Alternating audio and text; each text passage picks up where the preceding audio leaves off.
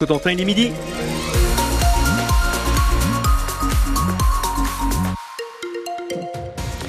Voici les infos présentées par Jacqueline Fardel. Bonjour Jacqueline. Bonjour. Vigilance orange pour neige verglas dès ce soir 22h. Euh, la matinée s'est passée plutôt sous le soleil. Les nuages seront plus nombreux cet après-midi. Le vent de sud-est assez faible et les températures maximales stationnaires. Cet après-midi, on aura entre 3 et 5 degrés. La neige et le verglas attendus en Normandie. Les trois départements placés en alerte orange dans la Manche, c'est surtout le centre et sud du département qui devrait être concerné. L'alerte orange sera déclenchée à 22 heures. Vous l'avez dit, Eric, c'est la tempête Irène qui s'approche de la France. Alors, qu'est-ce qui nous attend? Les prévisions de Philippe Arbogast. Il est permanencier pour les prévisions météo à Météo France. Sur un axe qui va de la Normandie, euh, sud-Île-de-France, sud-Lorraine, euh, on a de la pluie verglaçante euh, temporairement sur euh, en, gros cette nuit, en fin de nuit, et puis avec un redout euh, qui va arriver assez vite dans la, dans, dans la matinée. Ensuite, on a plus au nord, donc ça c'est plutôt un axe qui va de la Haute-Normandie, la Picardie, la région lilloise. Là, l'air froid persiste et c'est plutôt de la neige de manière un peu continue, hein, depuis cette nuit jusqu'à jusqu'à jeudi. Alors de la neige qui prendra une forme de neige collante. Et puis il y a une zone que l'on surveille également tout particulièrement, c'est euh, l'Alsace et la Lorraine. Euh, c'est là probablement où le risque de pluie verglaçante euh, est durable et le, est le, plus important pour encore une fois la nuit prochaine et la, la journée de mercredi. Et au total, ce sont 18 départements qui sont en alerte orange pour la neige et le froid ce soir. 34 le seront demain. Le gouvernement s'organise en vue de cet épisode hivernal et une cellule de crise interministérielle sera activée. La ministre de l'Éducation nationale sur le terrain ce matin. Pour tenter d'éteindre la polémique, Amélie Oudéa Castera, huée à son arrivée à l'école publique Littré où son fils aîné a été scolarisé avant d'être placé dans le privé. La ministre avait critiqué les heures de classe non remplacées. Une polémique sur laquelle sera sans doute interrogé Emmanuel Macron ce soir, conférence de presse au format inhabituel. 400 journalistes invités à l'Élysée, des échanges diffusés en direct à la télé et sur francebleu.fr. Le chef de l'État va présenter les grands axes pour relancer son quinquennat, alors que son Premier ministre Gabriel Attal a écarté la possibilité d'un vote de confiance à l'Assemblée nationale. Et alors que la loi immigration continue de diviser, le texte voté au Parlement en décembre est en ce moment examiné par le Conseil constitutionnel. Les sages rendront leurs conclusions dans dix jours. En attendant, eh bien, les opposants continuent de se faire entendre. Dans la Manche, une tribune a été signée par 160 élus, syndicalistes, militants associatifs ou artistes. La version départementale de l'appel national lancé le week-end dernier. Des opposants qui appelle à manifester donc dimanche et qui demande, Pierre Coquelin, la censure intégrale du texte. Un appel à la raison et à la pression sur le Conseil constitutionnel, résume Hervé Jubin du collectif Cherbourgeois contre le racisme et les idées d'extrême droite. Je ne sais pas jusqu'où ira le Conseil constitutionnel, mais en tout cas, on espère que les sages rappelleront que les textes qui fondent notre pays sont contraires à ce texte-là. Et pourtant, selon un sondage paru fin décembre, 7 Français sur 10 se disent satisfaits de cette loi immigration.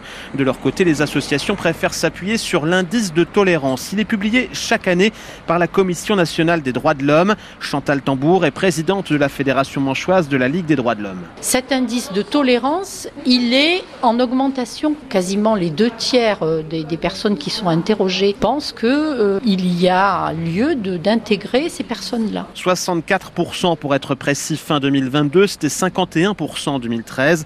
Mais cette loi risque de laisser des élus locaux face à des situations inhumaines, s'inquiète Valérie Valérie Varenne de la coopérative des élus communistes citoyens et républicains de la Manche. On dirait à certaines personnes, bah nous on vous accueille pas, mourrez dehors. Non, c'est tout juste pas possible. Il faudra bien rentrer à un moment donné, soit dans la résistance, ou alors accepter d'avoir des gens dans la rue. Et ça, moi, je l'imagine pas. C'est le 117e texte de loi sur l'immigration en France depuis 1945. Et le texte prévoit notamment de restreindre le versement des prestations sociales pour les étrangers, instaure des quotas migratoires et rétablit un délit de séjour irrégulier.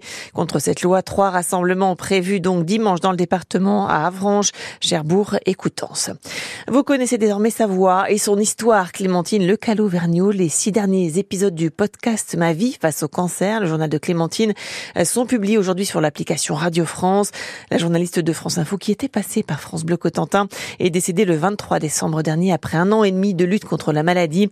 Elle avait publié en juin les premiers épisodes de ce podcast auquel elle tenait tant pour laisser une trace, disait-elle. Un hommage sera rendu dimanche dans la Manche aux jeunes chasseurs de 29 ans décédés dans la BDV ce week-end, initiative de la communauté des chasseurs du département. Un feu de toiture hier soir à Mont-sur-Elle dans le Saint-Lois. Il n'y avait heureusement personne dans la maison au moment du sinistre. 25 pompiers ont dû intervenir. Ils ont utilisé deux lances à eau. Le président de la Normandie veut relancer l'inscription des plages du débarquement au patrimoine mondial de l'UNESCO. Hervé Morin insiste et compte bien relancer l'idée à l'occasion des festivités du 80e anniversaire du D-Day. Il a dit hier lors de ses vœux à la presse, il va saisir le président de la République pour qu'une initiative soit prise lors de la venue d'Emmanuel Macron début juin en Normandie. Il espère une déclaration commune d'une majorité des chefs d'État de gouvernement présents.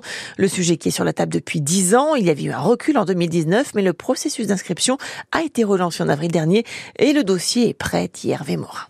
On a été en panne pendant deux ou trois ans sur la question de l'inscription des plages du débarquement au patrimoine mondial de l'UNESCO parce que l'UNESCO s'était interrogé sur le fait, oui ou non, euh, de classer des sites de guerre. Bon, cette hypothèque est levée puisque l'UNESCO indiquait que le process pouvait repartir. Nous visons euh, comme fenêtre d'inscription l'année 2025 et donc on pense que s'il y avait cette déclaration commune de 40 chefs d'État et de gouvernement, c'est-à-dire à peu près grosso modo entre un quart et un cinquième de la planète, disant euh, ça a du sens, je trouve que ce serait euh, pour nous euh, un bon coup de main. Vous savez, c'est des procédures administratives terribles, hein, avec des comités d'experts, etc. C'est le, dossier, c'est une tonne. Hein. Mais s'il y a cette déclaration commune des chefs d'État et de gouvernement, je pense que c'est plutôt pas mal pour notre dossier. C'est même très bien.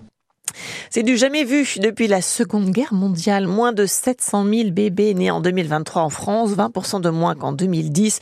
Mais malgré la baisse des naissances, le nombre d'habitants est en légère euh, hausse en France, plus 0,3%.